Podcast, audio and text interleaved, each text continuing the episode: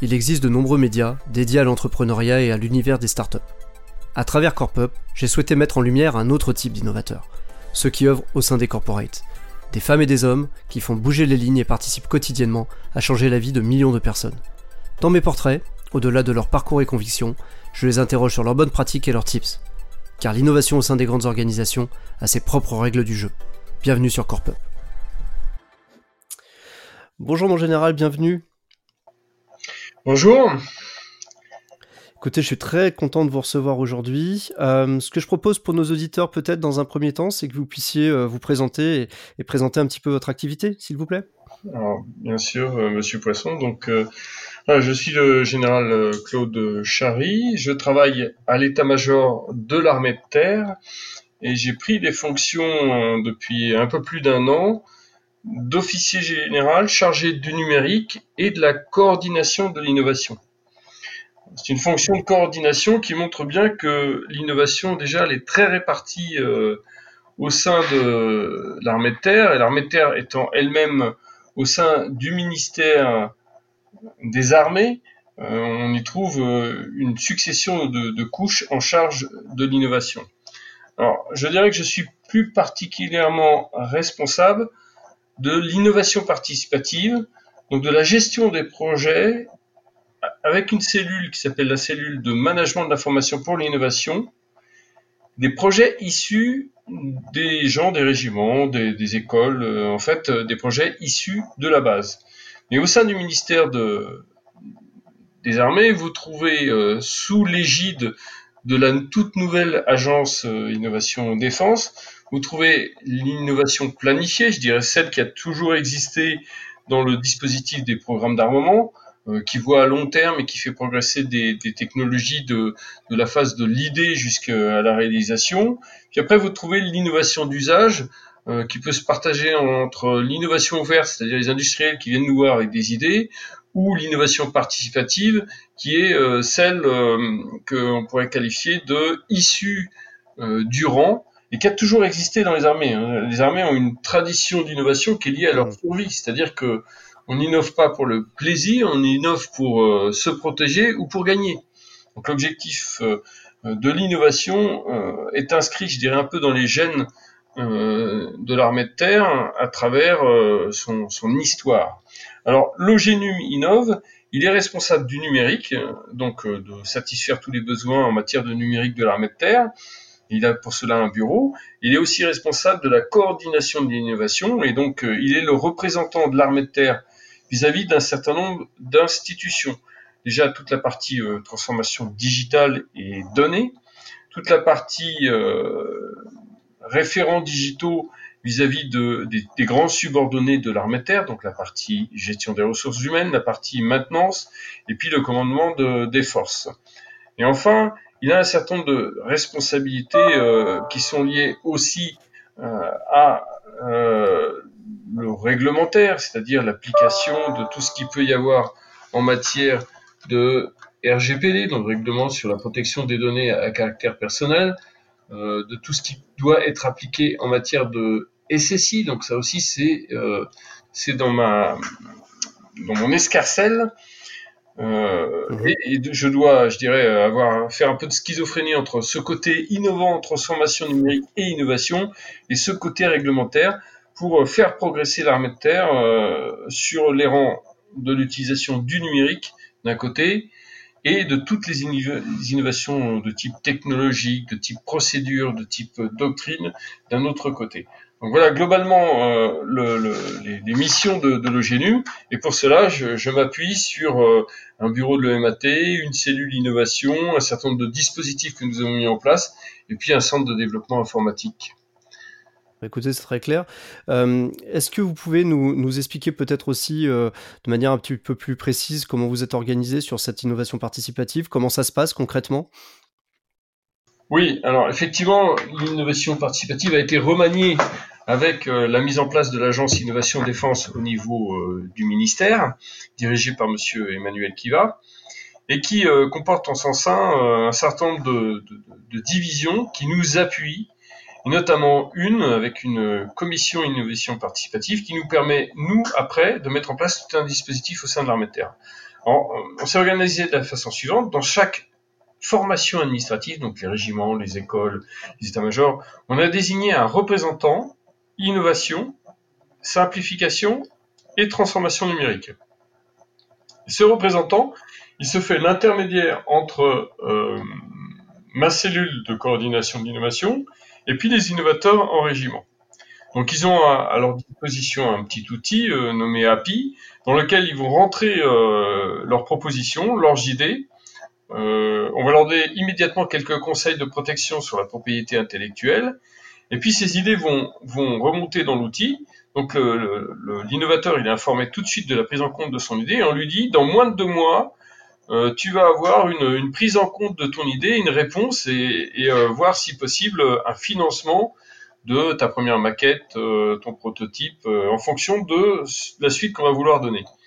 Donc cette idée, euh, dans le mois ou dans les deux mois, est analysée par les bureaux de l'état-major ou les services compétents qui sont en mesure de dire, ben, bah, ça c'est déjà lancé, ça ça existe déjà, ça c'est opposé à la doctrine, ça c'est intéressant, mais on ne sait pas trop ce qu'on pourrait en faire, ça c'est une bonne idée, il faudrait voir, ou ça c'est vraiment très très important et on va l'intégrer tout de suite euh, dans, quelque chose de plus important. Donc on fait ensuite chaque mois une, un comité de coordination de l'innovation et dans la foulée on répond à l'innovateur en disant bon bah en avant euh, ton, ton idée euh, elle nous intéresse ou c'est déjà pris ou c'est déjà pris mais on va t'associer avec les gens qui travaillent sur sur le même sujet comme ça tu pourras faire partager ton, ton travail. Donc voilà, essentiellement un outil de remontée de l'innovation qui mène vers une commission. Et ensuite, euh, quand cette commission a décidé de s'intéresser au projet, eh bien, on va se retourner vers l'agence innovation défense pour euh, lui, lui procurer un certain nombre de crédits pour qu'il puisse développer euh, un POC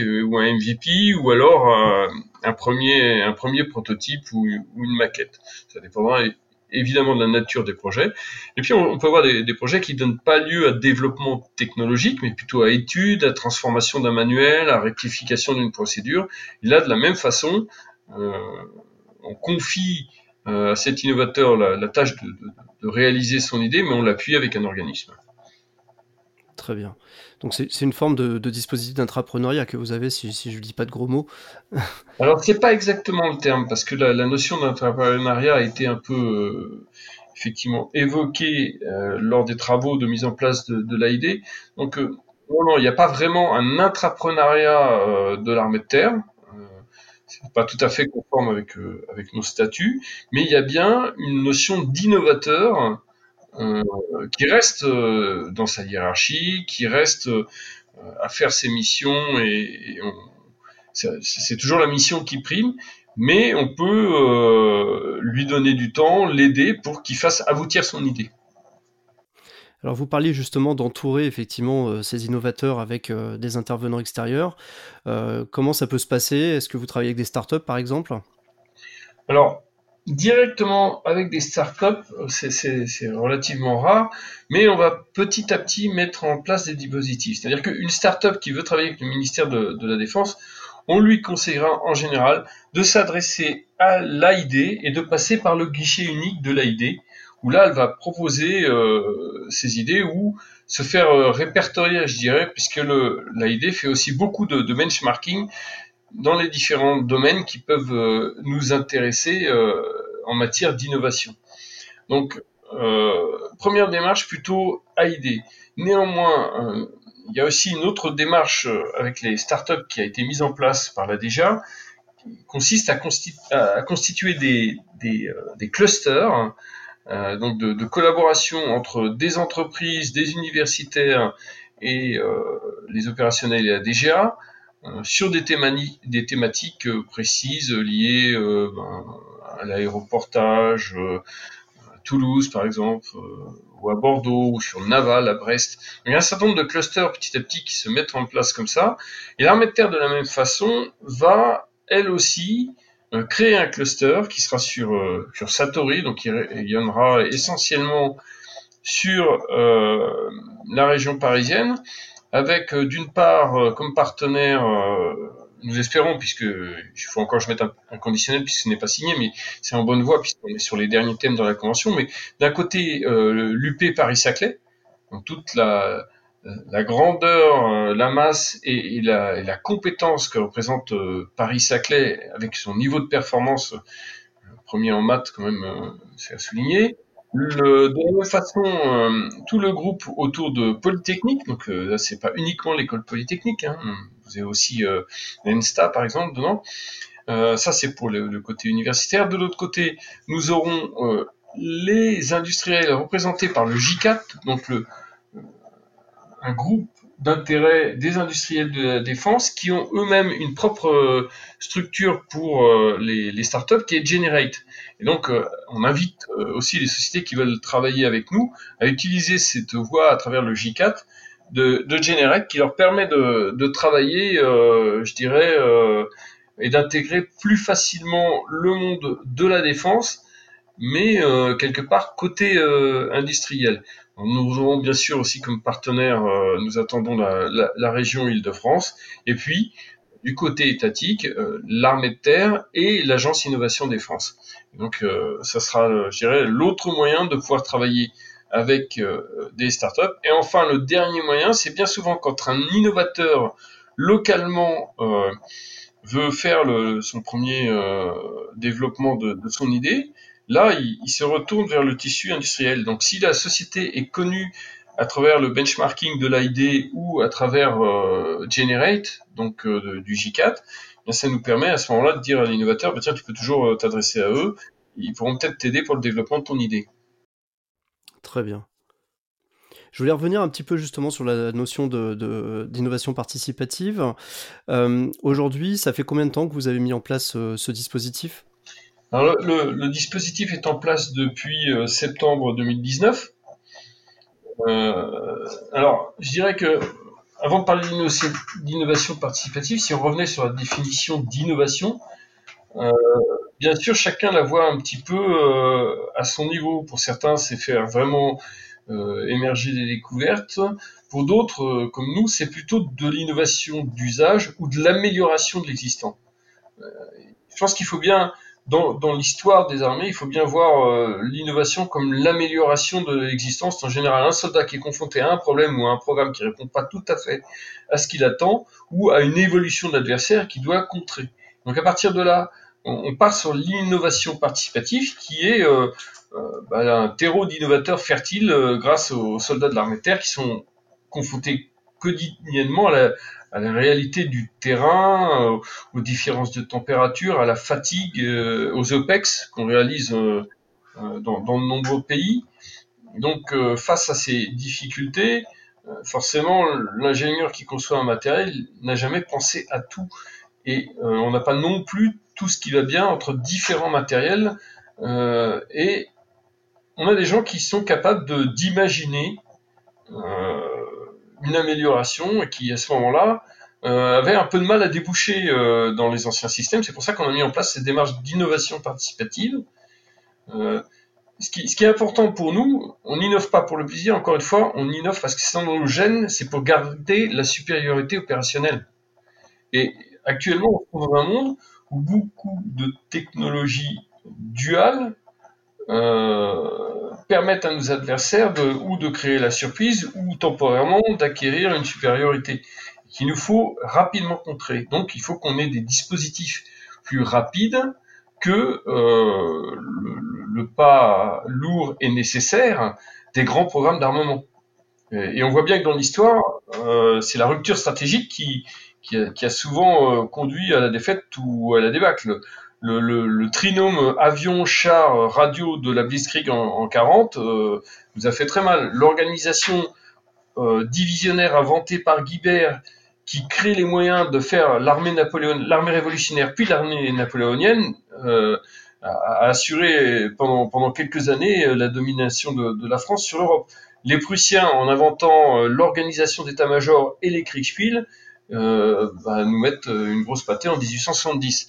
Donc voilà, un certain nombre de moments où on voit que l'innovation, soit dans le matériel, euh, par exemple le canon Griboval euh, à la veille de la Révolution, soit dans la façon de travailler, cette innovation donne la victoire ou, crée la, surprise stratégique. Donc de nos jours, où tout va de plus en plus vite et où par exemple Daesh utilise des drones pour, lancer des attaques ou, larguer des, des, des, grenades ou des explosifs sur des troupes, on, on se doit d'avoir des dispositifs d'adaptation très rapides euh, aux menaces extérieures qui sont multiples.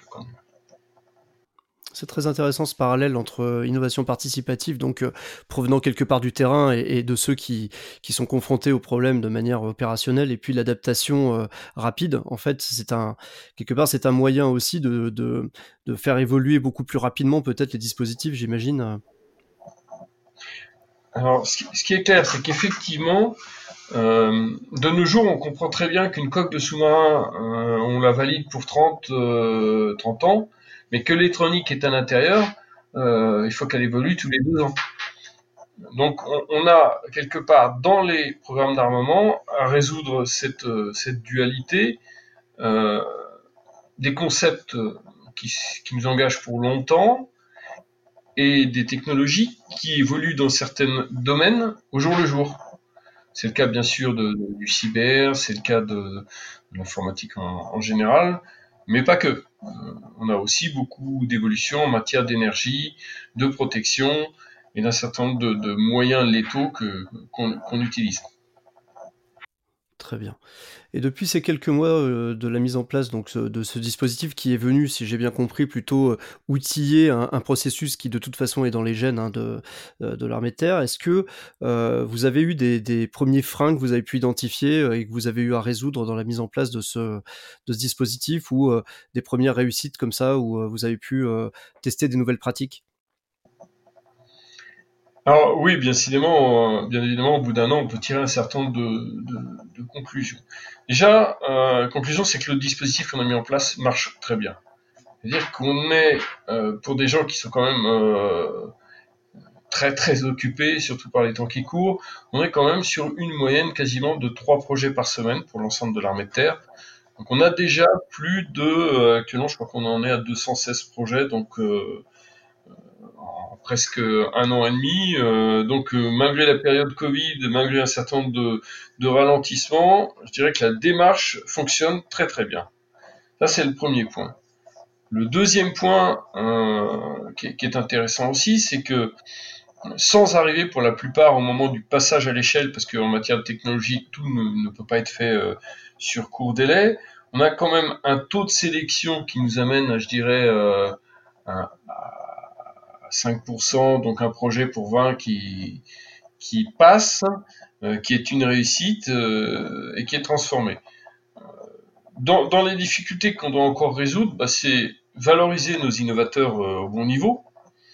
là, on se heurte plutôt à, du, la procédure administrative pour trouver les, les, bons moyens de les récompenser.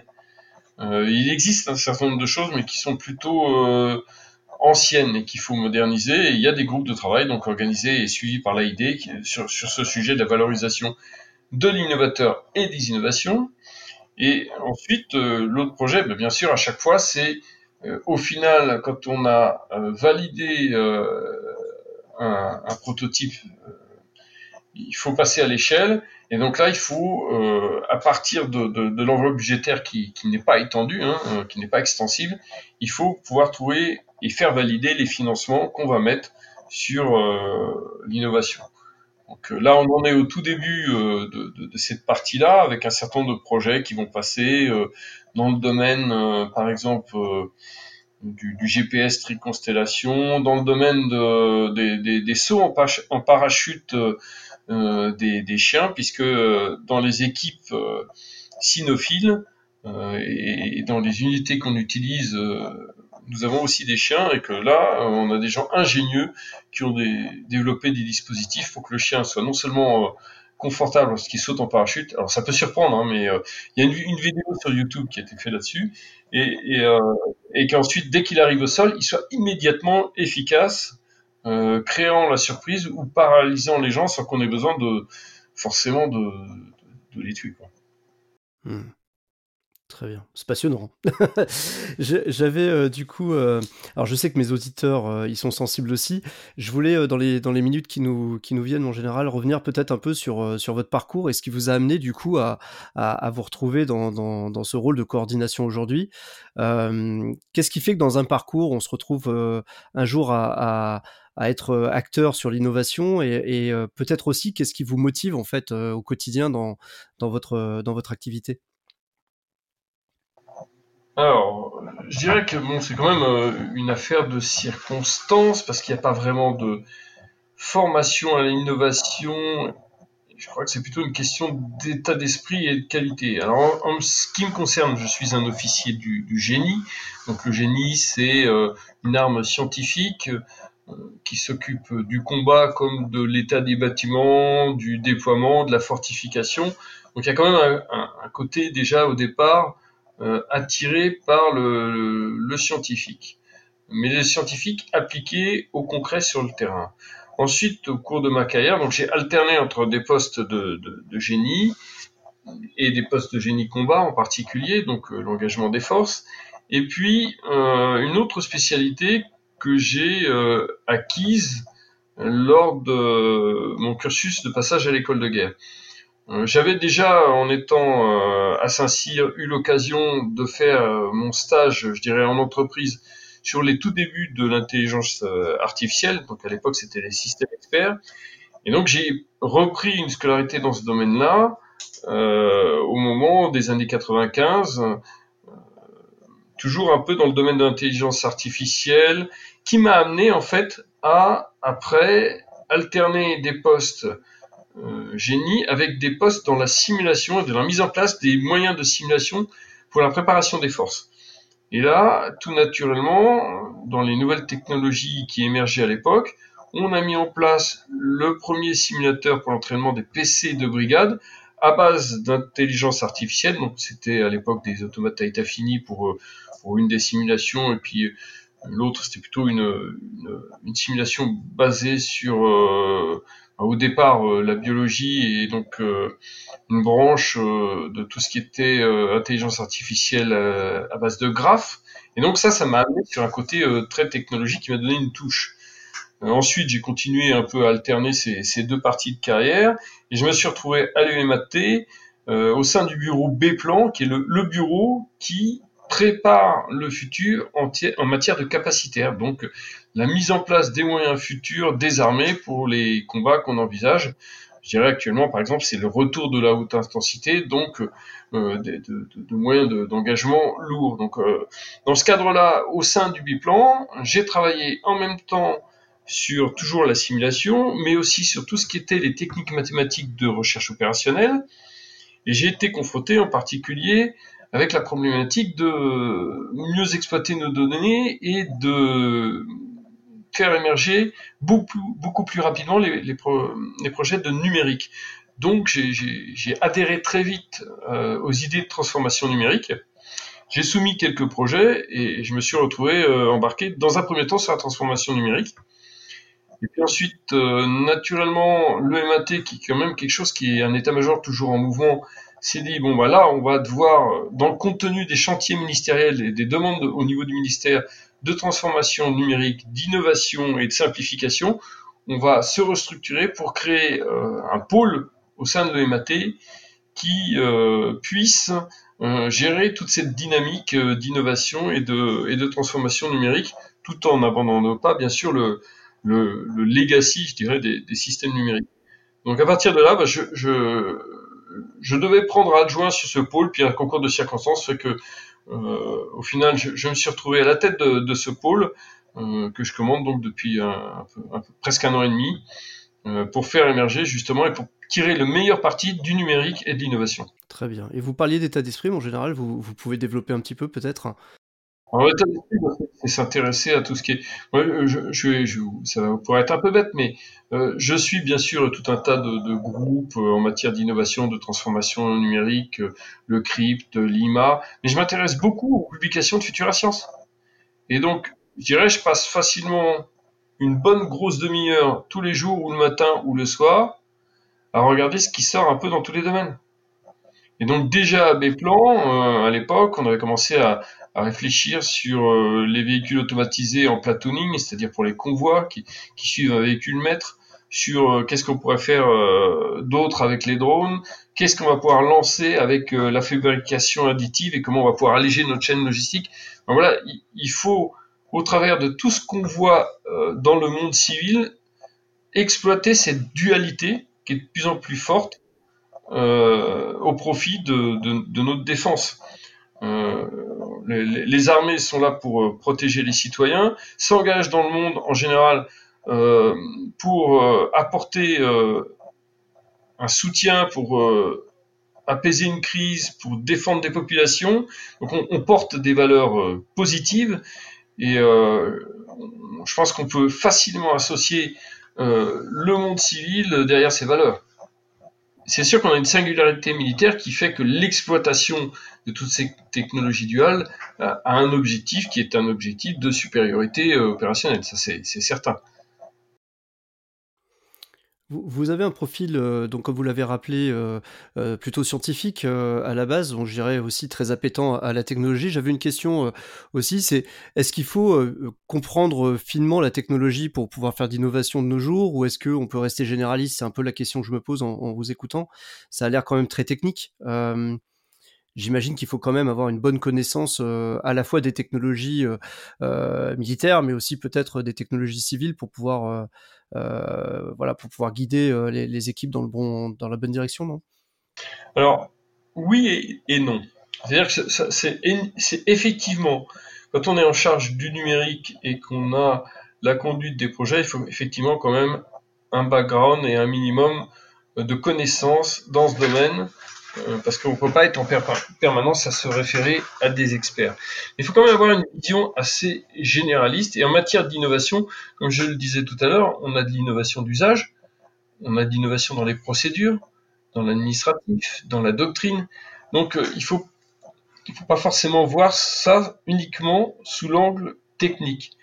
Donc je dirais un bon bagage technique, mais surtout euh, pas de de phénomène de rejet.